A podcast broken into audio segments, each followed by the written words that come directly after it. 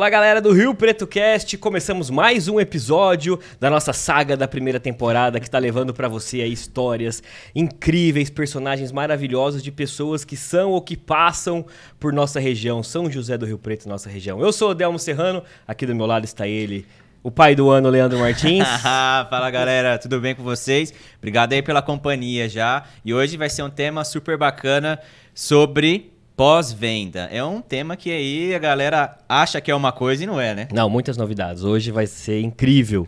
Agradecendo você que nos acompanha, por favor, o nosso pedido de sempre, se inscreva no nosso canal do YouTube, sigam o Rio Preto Cast nas redes sociais, é super importante que você nos dê esse apoio, como essas três pessoas que nos dão apoio, essas três empresas maravilhosas que nós vamos falar para vocês, começando com Bru MKT, a Bruna que faz as nossas artes, que gera as nossas redes sociais, que nos apoiam com todos os materiais que nós apresentamos aqui no Rio Preto Cast, Bru MKT o Instagram, a também agradecendo a pessoa que cuida do nosso visual, o Alan Herbert, que agora está com um salão repaginado, super moderno. Passa lá no Higienópolis, o salão do Alan está sensacional. Baixa o aplicativo dele, segue no Instagram. O Alan, olha o Leandro, amanhã ele vai lá, né, Leandro? Opa, hoje, né? Hoje? Hoje, E ele vai fazer um corte super diferente. Ele prometeu, então não esqueça no próximo episódio que vocês vão ver o cabelo do Leandro. E por último, e não menos importante, Águas Levite, Bebidas Poti, muito obrigado aí pelo apoio. É, sigam também no Instagram, eles nos têm nos apoiado bastante. Um abraço, Luiz Sérgio, pessoal do marketing lá da Águas Levite, Bebidas Poti. É isso aí. Então, pessoal, hoje temos um convidado super especial aqui. Nós estávamos, inclusive, no evento da Passo a Passo ontem. E ele falou muito sobre um tema sensacional que é o pós-venda. Então, César Augusto, obrigado por estar aqui com a gente, pela disponibilidade de estar aqui com a gente. César Augusto, pessoal, da Perpetual Brasil. Bom dia, bom dia, bom dia. E aí, galera, tudo bem? Puxa, meu, uma honra, uma alegria estar com vocês aqui. É, é, é muito importante para mim e para Perpetual também esse momento de transbordo de conhecimento, né, cara?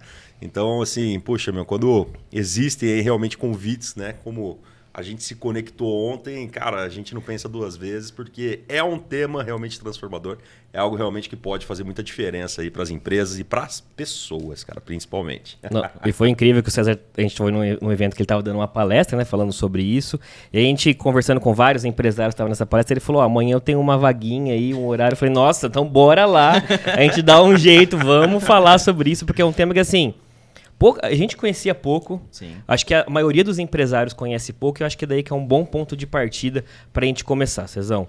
Pós-venda. O que é esse pós-venda e por que, que é importante as pessoas investirem nessa parte? E até um gancho legal, porque o episódio passado a gente falou sobre vendas Sim. e muito sobre vendas online. Então agora a gente vai falar sobre algo que muita gente negligencia, né? Perfeito, cara, perfeito. Meu, o pós-venda é, é, um universo assim que a gente vem explorando de maneira bem massiva e de maneira bem específica, né? É, contando um pouquinho da, da história, né? A Perpetual ela nasceu justamente com uma visão, com um olhar de gap a respeito de vendas, cara. Né? Eu e meu sócio Bruno, nós trabalhávamos como consultores e treinadores de vendas, né? Então, na, na, lá em Bauru, que é a nossa cidade, onde a gente começou tudo ali, quando a gente falava em vender mais para o empresário, para os vendedores, para os líderes, para os gestores, cara, automaticamente a galera mirava novos clientes. E automaticamente eu falava, cara, mas e os clientes que já compraram, né, cara? Por quê? Né? O que, que acontece, cara? Vocês têm medo deles, cara? O que, que é? Né? A galera tem muita coisa para te falar, cara, e vocês não exploram isso. E a gente vendo toda essa movimentação, né? E por intermédio de um terceiro sócio que veio a ideia de a gente montar a Perpetual, que é o Matheus, que ele era amigo do Bruno, eu não conhecia ele. Né? E era muito louco isso porque a gente via esse gap, a gente vivenciava isso. Quando chegava o um momento de ensinar sobre pós-venda, o pessoal não dava atenção. Eu falava, cara, tem alguma coisa errada aqui. E aí veio o Matheus, na época com 17 anos. Nossa né? É o nosso menino prodígio lá. Hoje ele é o nosso head de operações, ele que cuida de toda a operação, né? né eu tenho um time de 30 pessoas abaixo dele. Hoje ele tem 20 anos. né? parece, eu, quando eu falo na época, parece que faz, faz 10 é, anos. É. Não, cara, faz dois anos e meio atrás, né?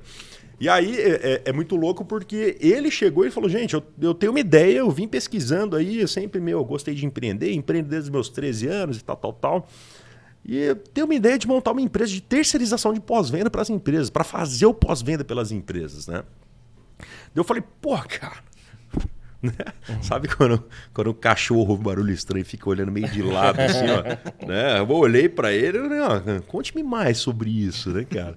E aí ele falou, não, porque eu tenho ideia, tal, tal, tal. Eu falei, pô, legal. E ele veio procurar a gente com o objetivo do quê? De mentorar ele, né? De ensinar ele a vender, porque ele precisava vender essas soluções para a empresa. Olha só que loucura, né, cara? Como Deus é, é, perfeito, né? E aí, na segunda, terceira reunião, ele falou, ele falou, cara, já vi que vocês entendem bastante, porque a gente mergulhou junto com ele, né? Fazendo mind map, fazendo meu modelo de negócio, fazendo plano de planejamento, plano de negócio, etc. Cara, dá para explodir para cá, tal, tal, tal. E ele percebendo isso, chegou na segunda, terceira reunião e falou, cara, é o seguinte, meu, eu queria, eu queria fazer um convite para vocês caminharem junto comigo. Né? E ele fez um convite e a gente fundou a Perpetual. Né? Foi isso. A conversa começou em agosto de 2019. Em setembro ele fez o convite e em outubro a gente lançou né? É, o que era o esboço, né? o MVP, o, o, o né? cara, ali para poder realmente entrar para o mercado.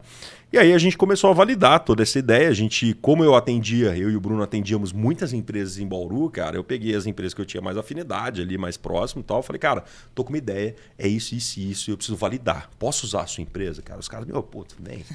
E no primeiro já, cara, o pessoal falou, cara, você me apresentou números aqui que há 35 anos que eu tenho de empresa, você me apresentou coisas aqui que eu nem imaginava, meu amigo. Pode continuar esse negócio aqui, vocês não vão sair mais daqui, não. né? Eu falei, pô, cara, que legal, né? E aí começamos, começamos a tracionar, né? É, é, fomos validando com outras empresas também tinha alguns desafios muito fortes também, que era a questão do quê? Da precificação. E até esse episódio, cara, abrindo parênteses da precificação. Uhum. Nessa empresa que, que nós validamos primeiro, né? É, a hora que a gente entregou os relatórios, que a gente entregou, entregou tudo pronto, o, o cara virou, pô, cara, amei, sensacional. Quanto que eu te dei? Eu falei, não sei. o cara falou, como, como que você não sabe, cara? Eu falei, velho, não sei, cara. Pensei em tudo, esqueci do preço. Ele falou, não sei. Eu falei, que eu precisava validar, cara. Agora, quanto que você me deve, eu, de verdade, eu não sei. E aí ele, não, pô, não é possível. Eu falei, cara, faz o seguinte, né? É, ele já tinha a nossa conta. Eu falei, cara, contribua com o que tiver no seu coração e no, no que você viu de valor aqui, que, que, que nós trouxemos de resultado para você. Aí saímos de lá já apostando, fazendo bolão. Não, ele vai depositar X, não, vai depositar isso, não, vai depositar tal, tal, tal. No fim, ele depositou o dobro do maior valor que a gente tinha chutado, né, cara? Eu falei, caramba, cara. Eu falei, aí. aí é isso mesmo, né? né cara? É isso mesmo. Então, a gente começou isso, em março veio né, o, o a, pandemia, que foi muito desafiador para a gente. Que a hora que a gente resolveu colocar a segunda marcha no motor AP, que hum. a gente queria turbinar ele, né? Que a gente soltou a embreagem de segunda marcha e falou, cara, agora nós vamos arrancar. Veio a pandemia e trouxe um, um, um desafio muito grande. E a pandemia, ela, ela escancarou muita coisa a respeito de pós-venda, cara. Ela escancarou. Sabe, sabe por quê? Porque a maioria do, do, do pequeno e médio empresário, tá? É, eles não sabem a percepção que o cliente tem a respeito do negócio que ele vende, da empresa dele, do time dele. Ele não sabe o que está acontecendo na ponta. E aí, quando veio a pandemia, cara, muita gente, ah, vou esperar a pandemia passar. Uhum. E a gente tracionando, né, cara? Eu falei, cara, a gente colocou um drive na nossa frente ali. Eu falei, gente, agora é o momento que, que a gente precisa agir. Porque é nesse momento que os empresários, os empreendedores, os líderes precisam saber o que, que se passa na cabeça dos clientes para poder se adaptar senão eles vão morrer. Então a gente colocou esse drive na nossa cabeça, cara, e, e, e começamos a tracionar. Só que muita gente com medo da situação, naturalmente, né? Muita gente, ah, vou esperar a pandemia passar. Acho que ninguém imaginava que ia durar dois anos, né? Dois anos Sim. e pouco, né? Vou esperar passar, tal, tal, tal, mas algumas pessoas, alguns empresários falaram, cara, meu, isso faz sentido para mim, eu preciso saber o que está passando na cabeça do meu cliente, vamos fazer esse negócio. E aí a gente começou a, a realmente, né, é, é, a dar corpo para aquela ideia inicial, para aquela validação que a gente tinha feito, né? E começamos a operacionalizar. Então, o pós-venda estratégico ativo é o que a gente desenvolve hoje. E, na verdade, o que a gente vem ensinando para o mercado e trazendo para o mercado é justamente esse conceito. Pós-venda estratégico ativo. Por que estratégico ativo? Porque através do relacionamento que eu tenho com o cliente, de entendimento do sucesso que ele está tendo com a aquisição do meu produto ou serviço, eu levanto informações quantitativas e qualitativas, e a partir do momento que eu tenho isso como um processo consistente, eu consigo enxergar a visão do meu, a gestão do meu negócio de maneira muito mais estratégica com olhares de quem realmente é impactado pelo meu produto, pelo meu serviço, pelo meu processo, pela minha equipe e assim por diante. Então, o objetivo é justamente esse é uma coisa muito, muito grande que a gente identificou também nessa, nessa trajetória é que realmente, cara, né, igual ontem eu falei, a maioria dos empresários, dos líderes ali, até o próprio vendedor, eles não sabem de fato o que é um processo de pós-venda. Fala, cara, o que é pós-venda? Defina pós-venda. Ninguém sabe falar. É um negócio muito louco esse. É. Né? Então, a gente vem trazendo isso aliado ao que? Ao sucesso do cliente.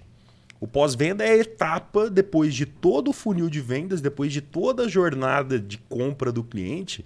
O pós-venda é a etapa onde nós precisamos nos certificar que esse cliente teve sucesso, cara, durante essa jornada. E que ele está tendo sucesso com o uso do produto ou serviço que ele adquiriu. Entendeu? A partir do momento que eu me preocupo com isso, a gente atua aonde? A gente entra no universo da experiência do cliente. Uhum. Ô, né? ô Cezão, e assim, olhando as diferenças entre as etapas de venda e pós-venda, que a gente até comentou no, no, episódio passado. Na venda, você dá muito tiro no escuro às vezes, né? Você vai. Sim. Ah, você segmenta seu público porque você imagina que o público é esse e tal. Nessa etapa de pós-venda, que depois que a venda acontecer, você, teoricamente, conhece o cliente, ele já Exato. fez a compra do teu produto.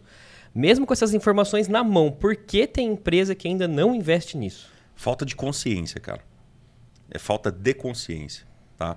É, por que falta de consciência? Eles não têm culpa, uhum. naturalmente, cara. Né? Falta de consciência, eu não tenho consciência de uma coisa, eu não, não tenho culpa nenhuma com relação a isso. O foco é no vender mais. O foco é nos resultados, é nas metas e tudo mais. Perfeito? Então, uh, uh, o que, que acontece? Pelo fato, tá? Isso é uma percepção pessoal minha, tá? uhum. tá? Isso é um, uma coisa que eu vivencio, que eu identifiquei de padrão nas empresas que a gente trabalha hoje junto. Né? O que, que eu identifiquei? Pelo fato de não saberem por onde começar um processo de pós-venda que seja efetivo, consistente, estratégico, que extraia métricas e tudo mais, né? muita gente faz o pós-venda sem. É, é, é, tipo, ah, tá tudo bem, tá, beleza. Acabou. Gostou, beleza, tal, acabou. Acabou. Né? Muita gente faz o pós-venda e acaba ali acaba não tendo uma consistência, acaba não tendo uma metodologia para realmente isso beneficiar o motor 1, que é a máquina que já vem funcionando na empresa. É, Perfeito? Então, pelo fato de não ser consistente, não ter metodologia e não saber como fazer, uhum. acaba se tornando um processo que praticamente é um voo de galinha, né? Uhum. E cai, cai, e cai. E aí cai, pô, só que não está dando resultado. Naturalmente os olhos deles vai voltar para onde? Para onde dá resultado. Exato. Que, que é, é o quê? Que é a venda. É a venda. Entendeu? É, e Cezão, as empresas a gente vê no, muito, né, que elas confundem um pouco pós-venda. Então, uns acham que é você entrar em contato com o cliente, mas você já tentando trazer ele de volta, né? Ou então é um suporte, ou então é um saque, né? Boa. Boa. Então, é, qual que, que, que você poderia falar um pouquinho sobre nesse sentido, sabe? De realmente fazer, ser um pós-venda assertivo, né? E não... Fantástico. Meu, excelente pergunta. É, é, isso, isso que você trouxe é uma percepção muito, muito grande. Aliás, é uma realidade muito grande. Tem muita empresa que afirma que pós-venda é saque, é garantia, é assistência técnica, é instalação. Outro dia eu virei, eu estava conversando com um cara de ar-condicionado, uma empresa grande. Cara, isso é o pós-venda? Como é que. Não, cara, o pós-venda é fantástico. O cara comprou aqui, eu instalo. Porra. Mas não é entrega legal, de produto, né? Massa, né? É, pô. Muito bom, né? Então, assim, é, é, é, falta de consciência, cara, de novo. Entendeu? É o nível de consciência, nível neurológico de consciência das pessoas a respeito do que é verdadeiramente um pós-venda. Então, é, o saque acaba se tornando uma ação de pós-venda, a garantia, mas tudo isso é customer service. Uhum. Tudo isso é serviço ao cliente, cara. Por quê? Porque ele, ele parte da onde? Do produto. Ele parte, inclusive, da demanda do próprio cliente para entrar uhum. em contato. Então, cara, o pós-venda estratégico ativo é justamente isso. Eu, como empresa, vou atrás do meu cliente para entender. Eu não sou reativo ao, quando o meu cliente vem. E às vezes o objetivo não é nem que esse cliente volte, você está querendo dar-lhe entregar um serviço, né? Bingo, exatamente, cara. Então, o pós-venda, a gente defende que sim, é uma etapa separada, é composta por pessoas separadas da venda né, realizada por pessoas separadamente da venda. Tem que ser pessoas que amam pessoas, tem que ser pessoas que estão ali realmente preocupadas com o cliente, com o sucesso que o cliente tem, pessoas que são que têm formação em CX ou em, em Customer Success para poder desenvolver tudo isso. A área da TI já está bem evoluída, uhum. que é o Customer Success. Né? Que é o quê? Pô, meu, eu tenho minha ferramenta aqui, eu desenvolvi o meu software. né, eu preciso ter um time que pegue na mão do meu cliente para que ele tenha o máximo de efetividade com a utilização desse software. Então, naturalmente, eles fazem ali né, um acompanhamento do cliente, com treinamento, com etc., com educação, com nutrição desse cliente, né? E, e ele vai acompanhando o período de vida, né? O tempo de vida que, que é o que a gente chama de LTV, né? Lifetime Value do cliente, né? Durante a sua jornada de uso. Então ele vai monitorando isso, né? É, uma coisa que é muito legal que a gente vem, que a gente tem como objetivo realmente democratizar é justamente isso. Cara, o Customer Success não é uma, um departamento, não é um processo exclusivo da área de TI. Uma boutique de carnes pode ter um, um CS. Uma loja de roupa pode ter um CS. Né? Uma, meu, enfim, cara, qualquer tipo de negócio pode ter uma mentalidade voltada para o sucesso do cliente. E aí entra justamente isso, cara. Meu, é uma etapa separada. Comprou, legal. Né? Igual ontem eu falei, pô, quando foi a última vez que você recebeu uma ligação ou uhum. um WhatsApp, enfim, né? O WhatsApp a gente recebe lá, de 0 a 10, quanto que você, é. tal, tal, tal. Mas uma ligação realmente humanizada, pô, cara, e aí? Como é que foi sua compra, cara? Como é que foi sua experiência, meu? Me conta. Meu, onde que eu posso melhorar para você? Né? O que, que você mais gostou? Para identificar os... Então, assim, o pós-venda é uma ação totalmente isolada. E isso que você falou é muito verdadeiro, cara, é muito comum, né? O, o geralmente, alguns erros existentes dentro da parte do processo de pós-venda, né? Que quem faz o pós-venda é o próprio vendedor, né? Erro número um. A mesma coisa é você colocar o lobo cuidando do galinheiro. Imagina o cliente liga, o, o vendedor liga para o cliente, cara, e aí, tô te ligando, meu, cara, uma bosta. Uh, é mesmo? Aí, que, que você não. Cara, meu, o atendimento de quem me atendeu foi horrível, cara. Ah, é você? Ah, então. Tá. Você acha que ele vai passar isso para a diretoria? jamais, jamais. Você acha que ele vai subir, escalar esse assunto para alguém? Não vai, cara. Não vai. Então, é, e aí, quando. Putz, vários lugares também. A gente atendia ali umas lojas de, de alto, alto padrão, né? De roupa, vestuário feminino, masculino e tal. E aí eu virava para assim, cara, o que vocês vão fazer de pós? Não, vou ligar para todo mundo. Como que você tá ligando? Não, eu ligo para saber como é que foi, como, que ela, como ela se sentiu com a roupa que ela comprou tal. Até aí foi tudo bem. Eu falei, e depois? Ah, daí eu convidei ela para vir aqui, porque chegou nova coleção. Eu falei, cara, isso é uma ação de venda, cara, não é uma Sim. ação de pós-venda. Entendeu? Então, o que a gente vem defendendo do pós-venda estratégico ativo é justamente isso. Como eu me certifico do sucesso que o cliente tem para poder tomar decisões cada vez mais assertivas para fazer com que minha empresa cresça, uhum. se transforme e os clientes voltem. Né? Um desafio que também que eu vejo que as empresas têm, Cezão, que quando a gente fala ah, colocar o cliente no centro, né? Mas eu acho que o desafio que a empresa tem é, é como passar isso para toda a equipe, né? E realmente fazer que ele seja o centro do cliente, né? Porque às vezes a direto, o presidente, a diretoria fala isso, é, gerência fala isso, mas quando chega ali na equipe mesmo, Perfeito. que é o cara que está no cliente, é o cara que faz as coisas acontecerem, é o vendedor, não é bem assim, né? E às vezes a gestão cara. só fala, né? É. Fala, tem, tem, tem, Exato. mas e aí tem a questão da cultura da empresa Exato, também, né? Exatamente. Bingo, a palavra, a palavra correta é justamente essa, cultura organizacional, né? É, eu brinco que cultura é aquilo que acontece quando a liderança não está. Sim. Né? É, é, é, justamente isso, cara. É como o time se comporta. E, e, a mentalidade centrada no cliente, ela tem que ser homogênea para todo mundo Sim. da empresa. Se ela estiver só permeando o operacional e não estiver permeando a diretoria, o estratégico ou o tático, de nada vai adiantar. Se ela estiver permeando só o nível estratégico e não permeia o tático e operacional, não chega para a galera que está lá no chão de fábrica, entre aspas, né, que está no front com o cliente, cara, de nada vai adiantar.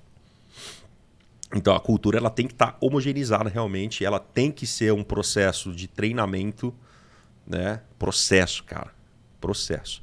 É, esse é um outro ponto. Eu que vim da área de treinamento, né? Muita hum. empresa encara treinamento de vendas como evento, né? É, convenção, né? É, exato. todo mundo, vai para uma piscina. É isso, é isso. Cara, pô, como é que você faz o treinamento de vendas? Não, duas vezes por ano eu tenho a convenção de é. vendas. Não, que legal, cara. E são dois treinamentos por ano que você dá de vendas, então? Não é. E eu trago o palestrante, o mágico. Pô, que bacana. E no dia a dia, quando eles precisam bater meta, eles tiram, tiram a meta da cartola, né? Que o mágico ensina na convenção ou não? Né? Mais ou menos isso, né? É, é, treinamento não é evento, cara, é processo. Então, pô, antes da, da, da gravação aqui que a gente estava falando né, das dailies, cara, meu, meu time todo dia eu tenho reunião com eles, cara, que envolve inclusive treinamento. É uma musculatura tudo isso. É uma musculatura muito forte. Então, ah, trazendo isso para o lado do Customer Experience, né, é, pelo fato de a maioria das pessoas não terem um nível de consciência do que, que é a experiência do cliente e como isso pode potencializar, né, eles não, não Não conhece, simplesmente não conhece, não prioriza. E se isso não vir da diretoria estratégica e não ter uma estratégia realmente, cara, de engajamento da equipe a respeito do tema, cara, vai ser muito difícil. Vai ser um desafio muito grande. E quais são os pontos que eu posso é, é, começar para poder conscientizar o meu time e tudo mais? Ouvindo o cliente, cara. Uhum. É o principal. Você pode criar ali uma super estratégia maravilhosa de CX com um monte de meu, jornada mapeada, com ações de encantamento, com eventos para cliente, tudo de encantamento maravilhoso, treinar sua equipe para atendimento, tal, tal, tal. Mas se o seu cliente, se você não, não se certificar que o seu cliente realmente está sentindo isso, cara, não tem sentido. Entendeu? Fica no achismo. E, cara, de verdade, o que tem de empreendedor, empresário, cara, trabalhando e tomando decisão baseada em percepção, baseada em achismo, né? É, é, isso é um negócio impressionante também. Me assusta de vez em quando. Eu falo, cara, como que essa empresa está viva ainda? É, eu, eu, tenho muitos contatos com muitos empresários, cara. Eu vejo cada situação e falo, meu Deus, cara, como que esse cara lucra desse jeito ainda? É, surgem até algum, algumas é, incógnitas mesmo, cara. Eu falo, cara, eu não, não, eu não compreendo. Com a visão estratégica que eu tenho de negócio, eu não compreendo como esse cara ganha dinheiro, como esse cara lucra. É, é, é, é muito louco isso. E parece que assim, Ontem você na palestra perguntou se as pessoas gostariam de compartilhar casos de experiências ruins, experiências boas que já tiveram com a empresa, né? Aí depois eu e o Leandro a gente estava conversando, de a gente estava junto uma vez num jantar com a família e a gente pediu um ali um aplicativo, uma, um jantar. a gente pediu várias coisas e o restaurante esqueceu uma batata, né? Era um é. item só que ele tinha esquecido. Aí eu entrei em contato com o restaurante e eles falaram: "Você quer? Você quer?" Eu falei: ah, "Não precisa", tal. De repente tocou a campainha chegou a batata e mais um monte de coisa, sobremesa e tal. Aí eu fiquei pensando, olha só como esse, o que eles imaginam ser pós-venda, ele vem só porque eu tive uma experiência ruim, né? Como tem muita empresa, pelo menos eu, uma percepção minha, que ela só vai ouvir o cliente se ela fez algo errado. Porque se tivesse tudo certo, tudo Não bem, ouve. deixa ele, né? Mas isso, isso é um padrão muito comum hoje em dia. Né? Eu já ouvi de empresário, cara, se meu cliente está quieto, é porque tá tudo bem. É. Né? E aí eu trago aquela, né? É, é, pô, existe estatística, existe um estudo que um a cada 26 clientes vai reclamar de uma experiência ruim que ele teve com a sua empresa. Um a cada 26. Né? Não é o hábito que o brasileiro tem, né? É. Exatamente. Isso é cultural do brasileiro. O brasileiro não quer se indispor. Então a maioria, e é fácil comprovar isso porque nós somos clientes. Quem aqui nunca foi num restaurante, cara, veio tudo errado, deu uma porcaria, cara, uma experiência horrorosa. E aí chega o gerente no final, foi tudo bem, né? Posso cobrar os 10%? Falo, pode. Pode. É. Aí você chega no dia seguinte no churrasco na casa dos amigos, cara, tô pensando no restaurante. Cara, não vai que é a porta do inferno, velho. é, quem nunca fez isso, cara? Isso acontece demais, demais. Então é, é, é, o brasileiro ele não quer se indispor. Né? É, a maioria dos clientes não fala absolutamente nada para as empresas se não for estimulado. Esse é um papel estratégico da Perpétua. A gente estimula isso, nós buscamos ativamente. Né? E eu gosto muito de trazer a citação do Napoleão Hill, né? que ele fala: as, as pessoas falam das empresas em apenas dois momentos. Sim. Ou quando a experiência é super top, né? a la Disney, ou do contrário, cara, que infelizmente é a maioria dos casos. Né? É, é, é, e o prejuízo intangível, cara, o churn invisível existente dentro das empresas hoje é um negócio violentíssimo. Anualmente, de acordo com uma pesquisa da Exame de 2018, cara, olha só. Anualmente, o, o mercado deixa de movimentar 400 bilhões em negócios por conta de mau atendimento, por conta de experiência, cara. É muita coisa. Cara. 400 bi. É muita coisa, cara. 9% é relacionado a preço. E a cabeça do empresário, do líder, do vendedor, né? Não, é preço.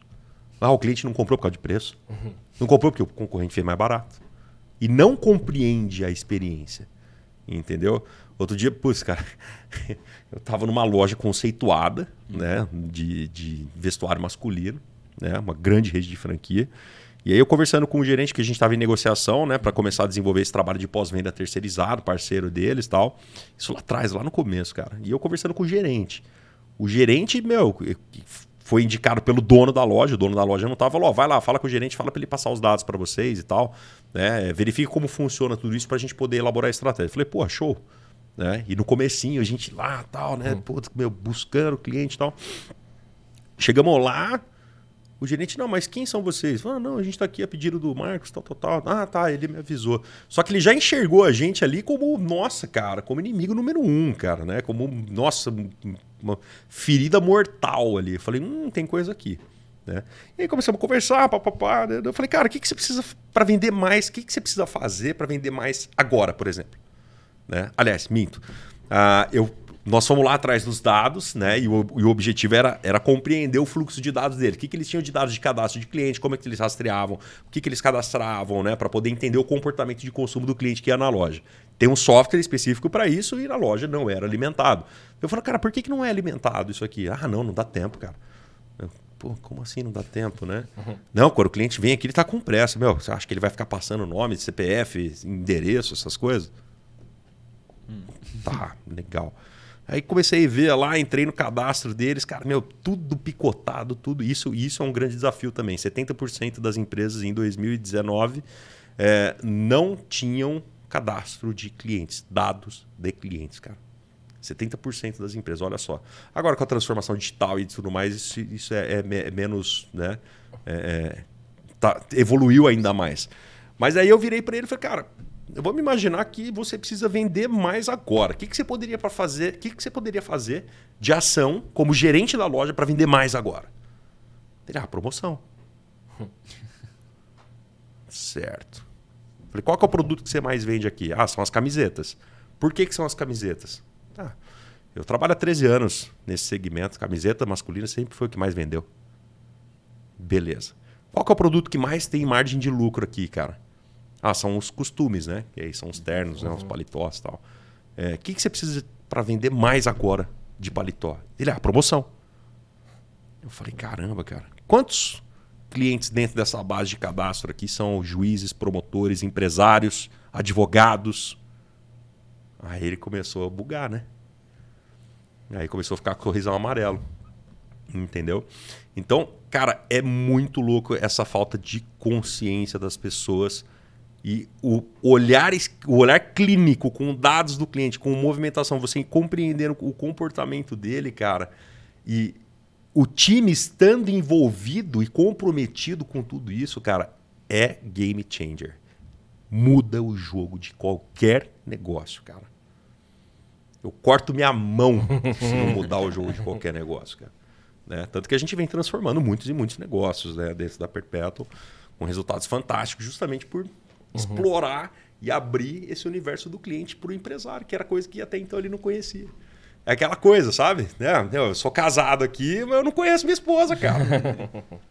é. A gente, no episódio passado, o Leandro trouxe dados bem legais sobre o aumento nas vendas online do, do e-commerce nos últimos anos. Então, nos anos de pandemia, então, foram, é, né? É, de 19, de 61 bilhões, saiu para 21, né, final de 2021, para 161 bilhões, ou seja, 100 bilhões a mais. Perfeito. É uma coisa muito grande, né? Sim. E o que a gente está conversando aqui é que o pós-venda é um processo que deve ser humanizado, tem que ser uma coisa quente. A, a gente defende isso, cara, por quê? É, primeiro que já existe o Tech Touch. Uhum. Né? A, a um pós, muita, muitas empresas que têm uma escalabilidade de venda e tudo mais, claro que o processo humanizado acaba sendo um grande desafio, né? Imagina uhum. você falar para 25 milhões de clientes Exato. da Via Varejo que compraram online no ano. Cara, uhum. é, até dá, até daria uhum. ali, né? Com um esforço muito grande, com um investimento muito grande, até daria para fazer uma situação assim.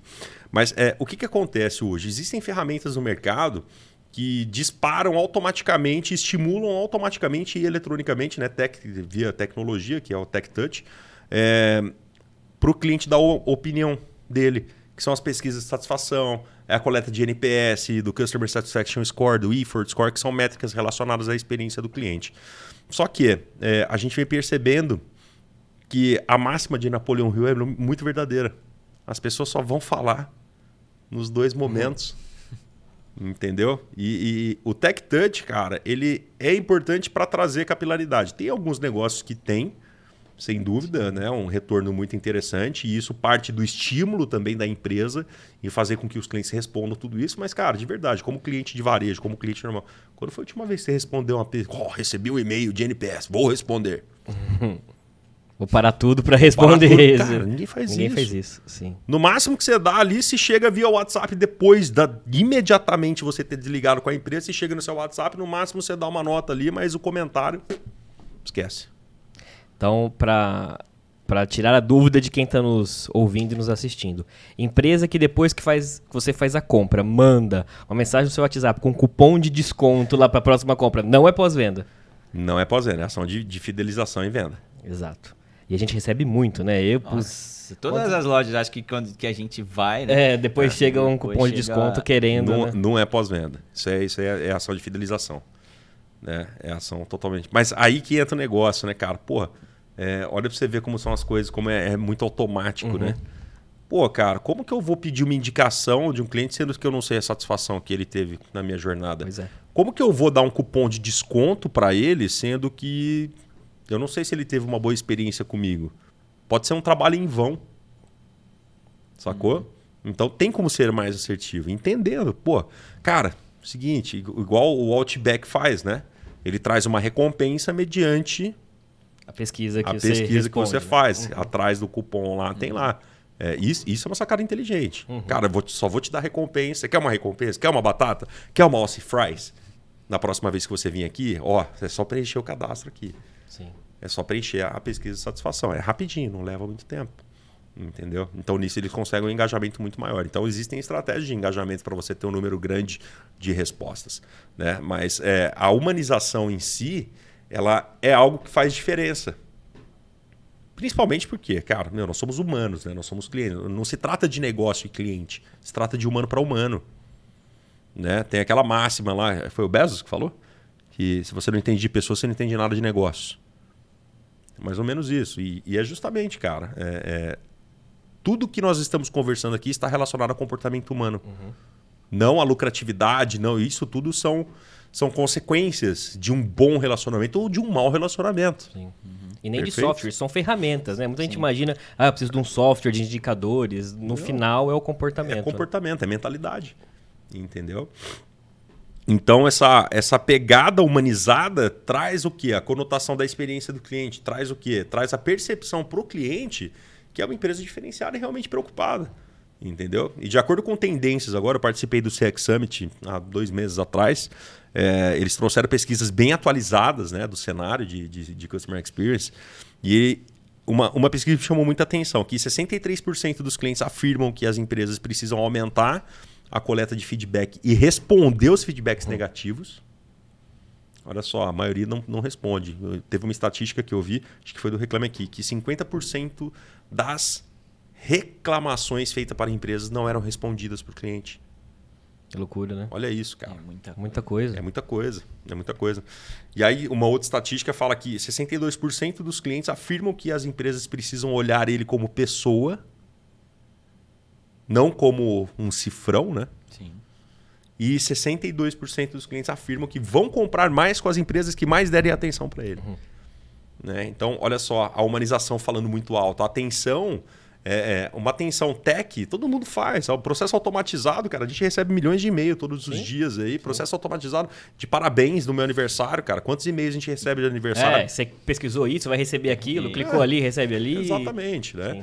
Então a humanização ela faz muita diferença e é isso que a gente vem provando, né? é, durante esses dois e-mails que, cara, a percepção do cliente ela fica completamente diferente quando você né, é, liga para o cliente e fala, cara, estou genuinamente interessado em saber o sucesso que você teve com o meu produto. É só por isso que eu estou te ligando. Como é que você tá, tal, né? E em processos recorrentes, empresas recorrentes, porque aí existem vários modelos de negócio, vários modelos de vendas. Tem as vendas que são recorrentes, as vendas transacionais, né?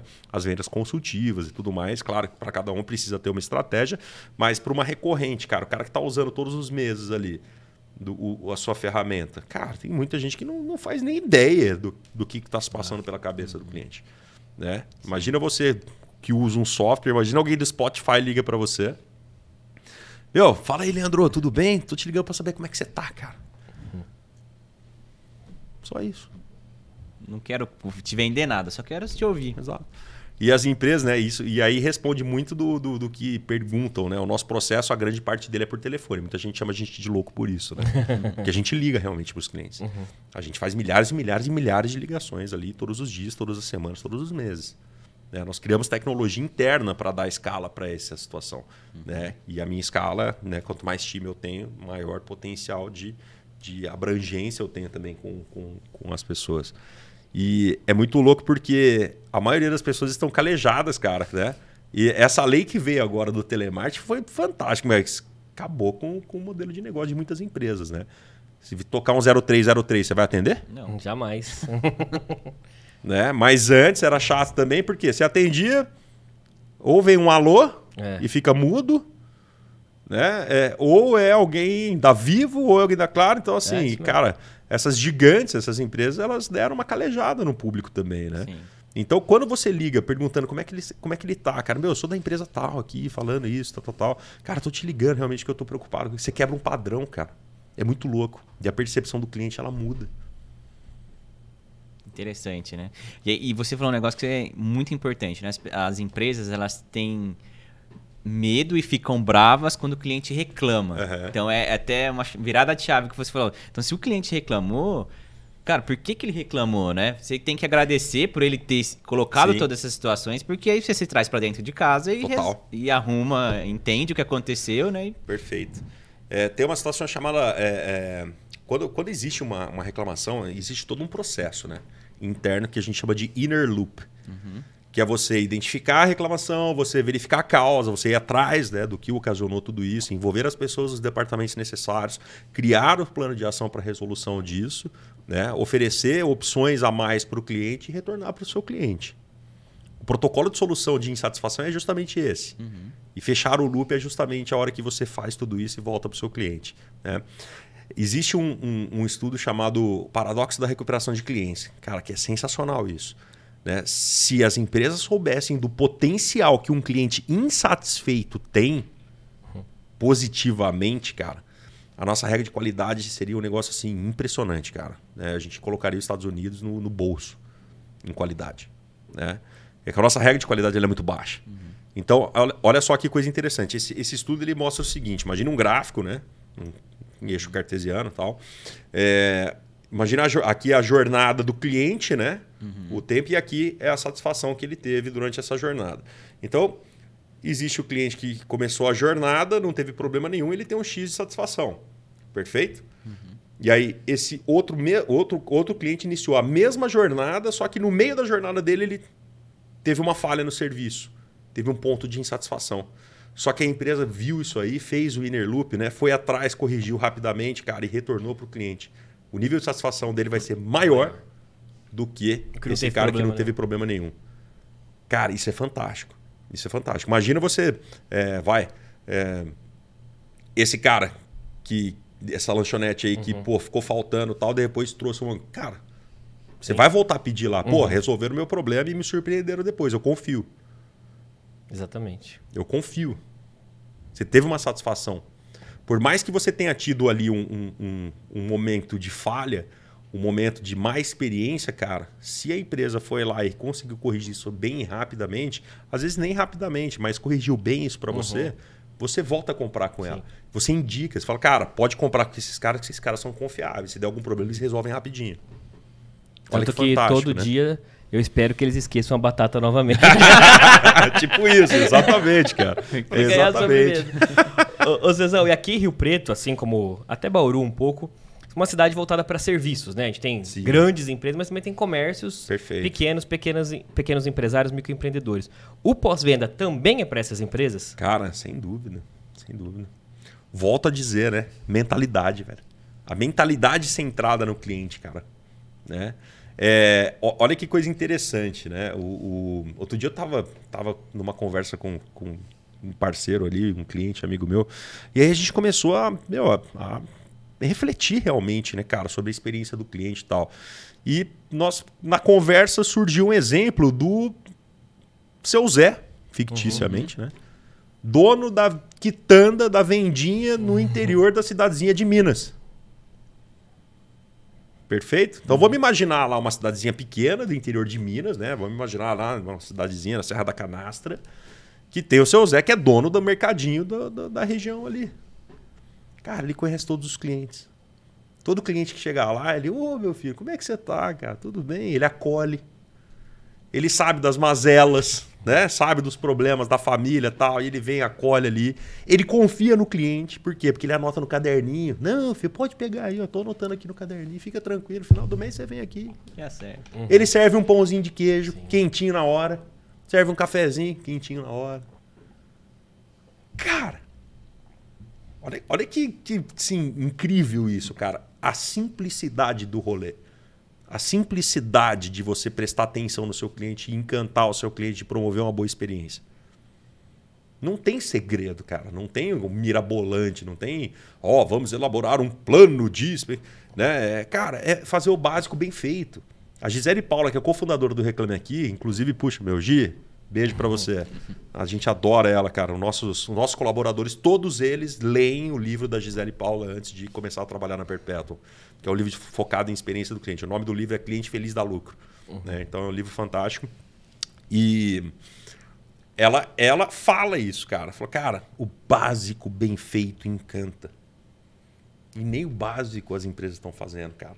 Você chega num lugar, cara, meu, putz, meu, vendedor que era para ser vendedor, ele age como atendente. Parece que ele está te fazendo um favor. Né? É, é, e isso é culpa de quem? Da liderança. Não é do indivíduo que está no, front com o cliente, cara, porque ele não tem consciência a respeito disso. Então a liderança precisa estar consciente e começar a trabalhar isso, imputar isso para poder fazer com que isso haja, né, seja transformador e traga resultados. Só que é um processo, cara. É uma musculatura. Não é um negócio que vai transformar o seu negócio do dia para a noite. Uhum. Perfeito? Mas ele vai trazer longevidade. Até o, o Mário Magalhães, que é o meu mentor, beijo, Mário. Te amo, cara. É, o Mário, ele, ele é sócio do Flávio Augusto, né? Ele foi o cara que formou o Flávio Augusto, né? o Mário Magalhães, ele é nosso mentor, caminha com a gente há um ano aí. E ele fala sobre, muito sobre musculatura, né? É, a venda é uma musculatura, cara, a mentalidade é uma musculatura e a experiência do cliente é uma musculatura. Nós precisamos trabalhar todos os dias, todos os dias ela, senão ela atrofia. Senão ela perde, ela perde massa. Entendeu? Então por isso que precisa ser um processo consistente, precisa ser uma mentalidade antes de tudo. Porque senão o processo se perde. Entendeu? É, é, é, muito louco isso, cara. É muito louco mesmo. Quando a gente fala de pós-venda, ô Cezão, existe um funil? Porque quando a gente fala de venda, tem o funil de venda, né? Com Perfeito. Um maior vai funilando e tal. Uhum. Quando a gente fala de pós-venda, existe algum tipo de funil, assim, que dentro da, da que a empresa pode organizar e tratar? Perfeito. Isso? Cara, tem o, o, o funil ampulheta agora, né? que no fechamento do cliente abre para uma série de outras atividades. Hum. Então você tem o funil ali que é o planejamento, né? prospecção, abordagem, é, levantamento de necessidades, é, é, apresentação de proposta, né? proposta de valor, negociação, fechamento e pós-venda. Né? Geralmente acaba no, no, fechamento na maioria das empresas. Né? 85% das empresas não fazem pós-venda, então acaba no, no fechamento. Mas dali, do pós-venda, tem que explodir para uma série de outras ações para esse mesmo cliente. Então, no pós-venda, meu, tem que ter pesquisa de satisfação, tem que ter customer service, tem que ter assistência técnica, garantia, tal, tal, tal. E isso entra nesse funil, né? É, é, ao contrário. E aí entra o quê? Meu, é, é, programas de fidelidade, programas de indicação. Entra tudo isso, cara. Uhum. Que são, são as etapas de retenção e fidelidade do cliente. Entendeu? Entra relacionamento, nutrição desse cliente, né? ensino, entra educação entre uma série de coisas. Por isso que a gente vem defendendo, cara, o funil de vendas padrão, ele já está ultrapassado. Ele já está bem ultrapassado de verdade. E já faz algum tempo. E tem muita gente ainda focado no funil de vendas, cara. Sim. Né? Agora, a partir do momento que você começar a compreender e entender que o seu cliente que comprou é um ativo da sua empresa, as coisas podem mudar. Né? O, o, o essa máxima né, do Napoleão Hill, de novo, né? Que as pessoas falam das empresas em apenas dois momentos. Quando tá... O que a gente defende é que existe uma massa cinzenta gigante, cara, dentre as pessoas que não falam nada. Que vão trazer todos esses caminhos pós uhum. compra para fazer com que o seu funil né, se transforme numa ampulheta. Então, as respostas, cara, é, e a gente vem comprovando isso todo, assim, todo dia, cara, é um negócio incrível, isso muito gratificante. As respostas para eu não digo 100%, cara, mas é, é para 95% dos problemas existentes dentro das empresas hoje, ela existe, ela está ali, está dentro desse universo, está dentro dessa terceira dimensão que não é explorada, que é a dimensão dos clientes. Uhum. Que são os clientes que não falam nada. Ô Cezão, e as pessoas que por algum motivo se perderam nesse funil, que decidiram não, Não comprar, comprar. nessa loja? Existe algo que a empresa pode oferecer de uma gestão mais humanizada, algo mais humanizado para esse cara que não virou cliente? Seria tipo um pós não venda, alguma coisa nesse sentido? É, o pós não venda a gente tem, né? Pós não venda a gente pratica, né? E estamos ensinando o mercado com relação a esse tema também. Pós-venda todo mundo conhece, pós não venda pouca gente conhece, tanto, Exato. tanto faz e, e não faz, né? Então assim, é, vamos imaginar a jornada, né, cara, que o, o cliente ele descobriu que ele tem uma necessidade, ele vai atrás das considerações, e ele tem a etapa da aquisição e solução dessa, dessa necessidade, perfeito? É, o pós não venda é trabalhar essas três primeiras etapas, tá? Que é entender a jornada inicial do cliente, né, compreender os passos que ele deu e compreender o motivador do porquê que ele não fechou. Isso, e cara, esse trabalho a gente vem desenvolvendo para as empresas, cara, meus resultados assim, é, é, tá sendo eureka, velho. Tá sendo eureka muito forte de muita empresa, cara. Tá, tá, tá sendo game changer pra caramba. E é muito louco, existem algumas peculiaridades com relação a isso também, né? É, precisa ter metodologia, precisa ter técnica nesse sentido para poder realmente buscar o verdadeiro motivo do porquê que o cliente não fechou. Porque a primeira coisa que ele vai te falar é que é preço. Ele, ele quer se desvencilhar, cara. Não, cara, ah, eu não fechei porque não, encontrei o mais barato que satisfazia melhor ali, tava mais fácil para mim e tal. Não, beleza, tal. Mas a partir do momento que você criou uma metodologia para compreender com ele, cara, que, como que você descobriu, cara, o que, que você mais gostou, né? O que, que você menos gostou? E cara, por que que você não fechou, cara? Né? Sendo que você trouxe tudo isso, né? Por qual foi o verdadeiro motivo? E aí, óbvio, existem alguns gatilhos, existem algumas coisas. Por que, que não aconteceu isso, cara? E, cara, a gente vem encontrando cerca de 30% a 40% de informações que não fazem parte dos clichês de mercado que a gente conhece. Preço, concorrente, não era hora, esposa não deixou, papapá, papapá, papapá. Tanto que a gente quer escrever um livro. Né? Aliás, já tem um livro sendo escrito por nós, né, de experiência do cliente. O título a gente não sabe, que eu não sei se vocês sabem, o, o título é a última coisa que você põe no livro, né? Você cria o conteúdo e depois você, você põe o título. Mas desse nós vamos fazer o contrário. O título vai chamar Mil e um motivos que o cliente não fecha com a sua empresa. mas assim, eu não sei se eu chego a mil e um, cara, se a gente chega a mil, mas uns 90 a gente já, Já tem, tem. cara. Já tem. E isso é muito louco. É um detalhezinho. Putz, meu, o- o... Até teve um case, cara, de um trabalho de pós-não-venda que a gente desenvolveu para uma clínica de alto padrão de odontologia da nossa região. Não, era de outro, enfim, não lembro. E nós ligamos para o seu Luiz. Eu- porque, cara, tem essa ligação gravada, velho.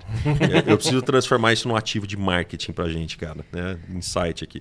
E aí, é... Ô, seu Luiz, tudo bem? Tá? Como que você descobriu a clínica? Ah, foi pela internet e tal. Meu, chegou lá, recepcionista, meu, te acolheram, como é que foi? Entendemos a jornada inicial dele. Entendemos que, né, os pontos de consideração que ele teve. E, seu Luiz, olha só. Né, é, a gente compreende que para você ir buscar uma clínica de odontologia para colocar um implante é porque você está se sentindo muito incomodado e é uma dor muito grande que você precisa resolver logo. E os doutores perceberam que você não, não, não fechou a avaliação. Né? E eles ficaram muito preocupados com isso, Luiz. Qual foi o verdadeiro motivo que levou o senhor a não dar sequência com o procedimento? Né? Ele falou: olha, rapaz, eu tava com o dinheiro no bolso, desse jeito, bem simprão, bem, bem caipirão, bem, bem nós ali, né? Tava com o dinheiro no bolso. Me deixaram quatro horas esperando, não tiveram a capacidade de me oferecer uma água e um café. Eu falei: esse povo não merece meu dinheiro, não. Saiu de lá, foi numa outra clínica que tinha cobrado mais caro, fechou com a outra clínica que cobrou mais caro. E aí a ó, as reflexões que vêm, né, é, desse ponto.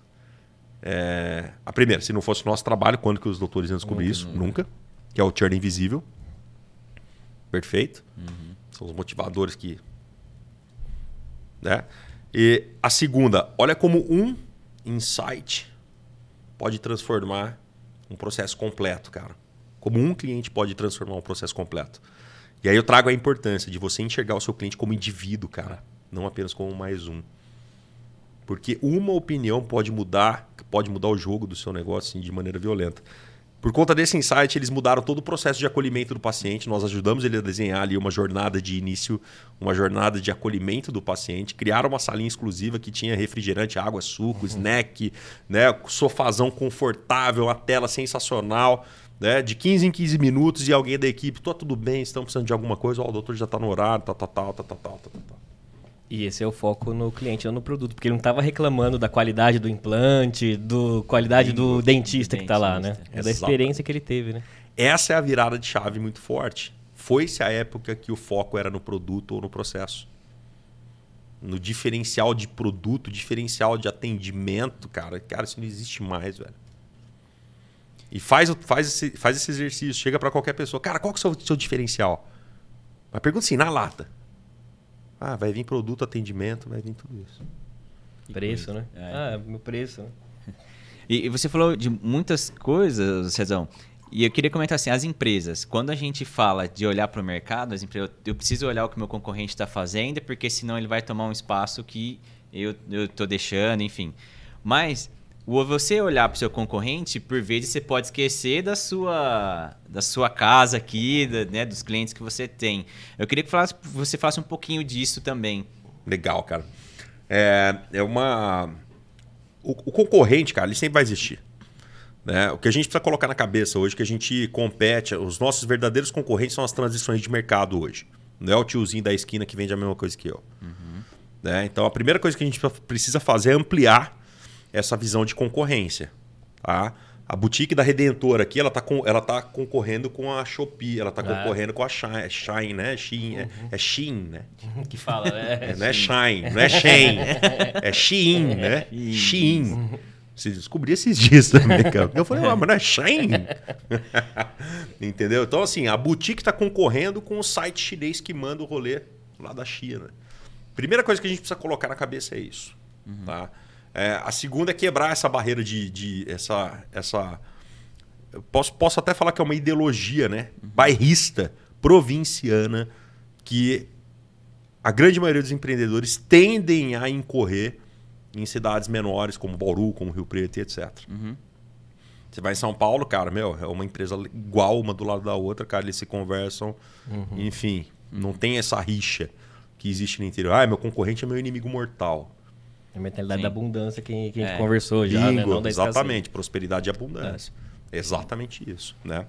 É, é, E aí é o seguinte, cara, é, primeiro de tudo precisamos ampliar essa visão, quebrar essa ideologia, quebrar esse preconceito em si, né? E entender que, meu, às vezes o, o- o seu concorrente maior, cara, meu, é- é- pode ser alguém que você nem imagina. No meu caso, por exemplo, cara, da Perpetual, né? Você sabe quem que é o nosso maior concorrente que a gente identifica hoje? É a mentalidade do empresário, cara. Sacou? É é o próprio, o nosso próprio cliente é o nosso maior concorrente, cara. É muito louco isso, né? E aí, é, é, o que que acontece? O, cara, a concorrência, ela é boa, velho. A gente não pode né, é, é, é, achar que não ter concorrente é maravilhoso. Por quê? Porque ele faz a gente melhorar. Então, o olhar que eu tenho que ter no meu concorrente não é no sentido de vender mais. Eu não tenho que olhar o preço que ele está fazendo para eu baixar e igualar, igualar o preço, cobrimos qualquer oferta. Não, cara. Eu tenho que gerar mais valor para o meu cliente para eu ser melhor que o meu concorrente. E como que eu faço isso? Entendendo melhor o meu cliente. Então o foco, né, igual aquela a, a- passagem que eu falei ontem, que a gente estava na mentoria lá com o Caio Porta da 99 Táxis e tal, e alguém perguntou para ele, cara, como que o Uber atrapalha a sua, a sua estratégia de negócio? Ele falou, cara, quero que o Uber se... né?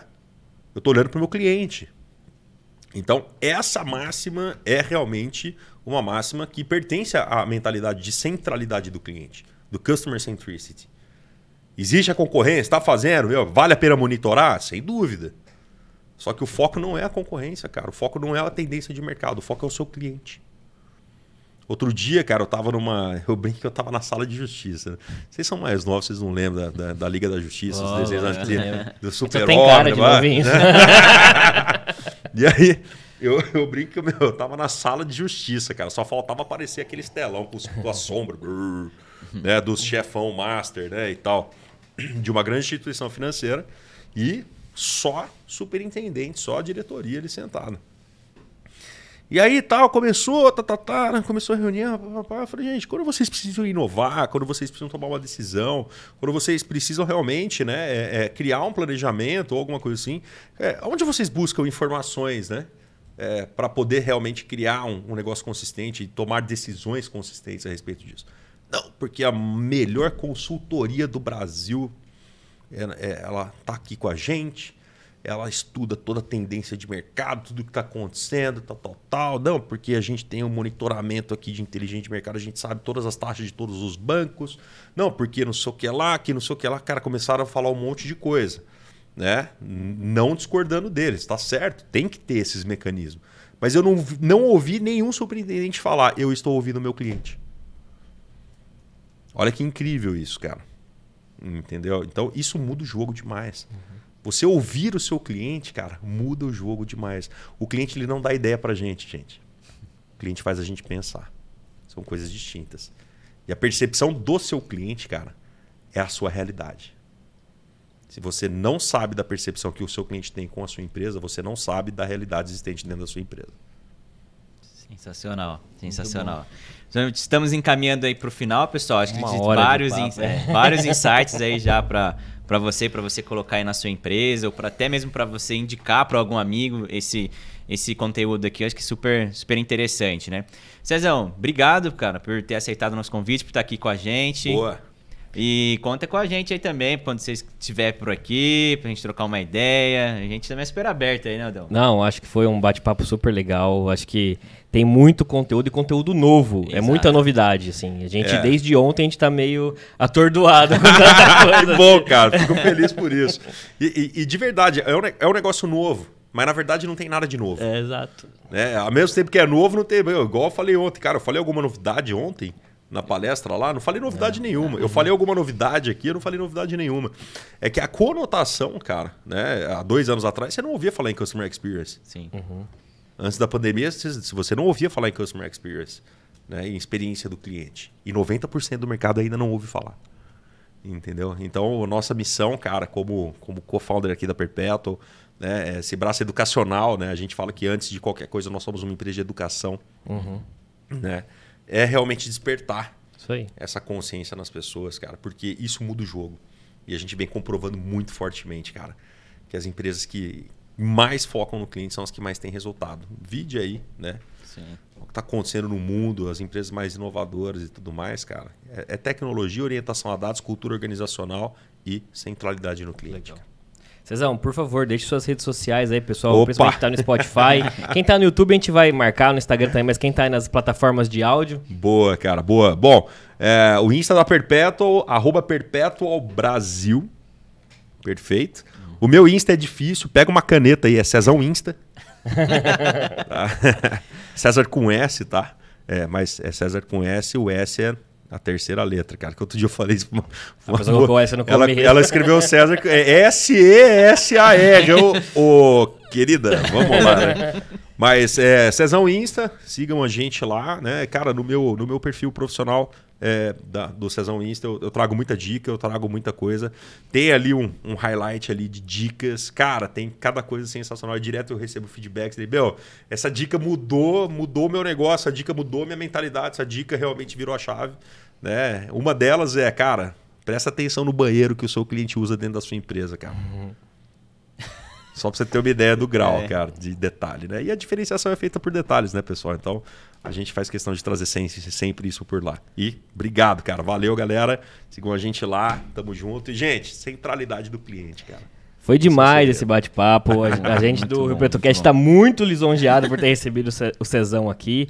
E, pessoal, você já sabe, para continuar acompanhando os nossos episódios, os cortes, tudo que a gente postar de novidade. Teve um sorteio agora que vocês viram.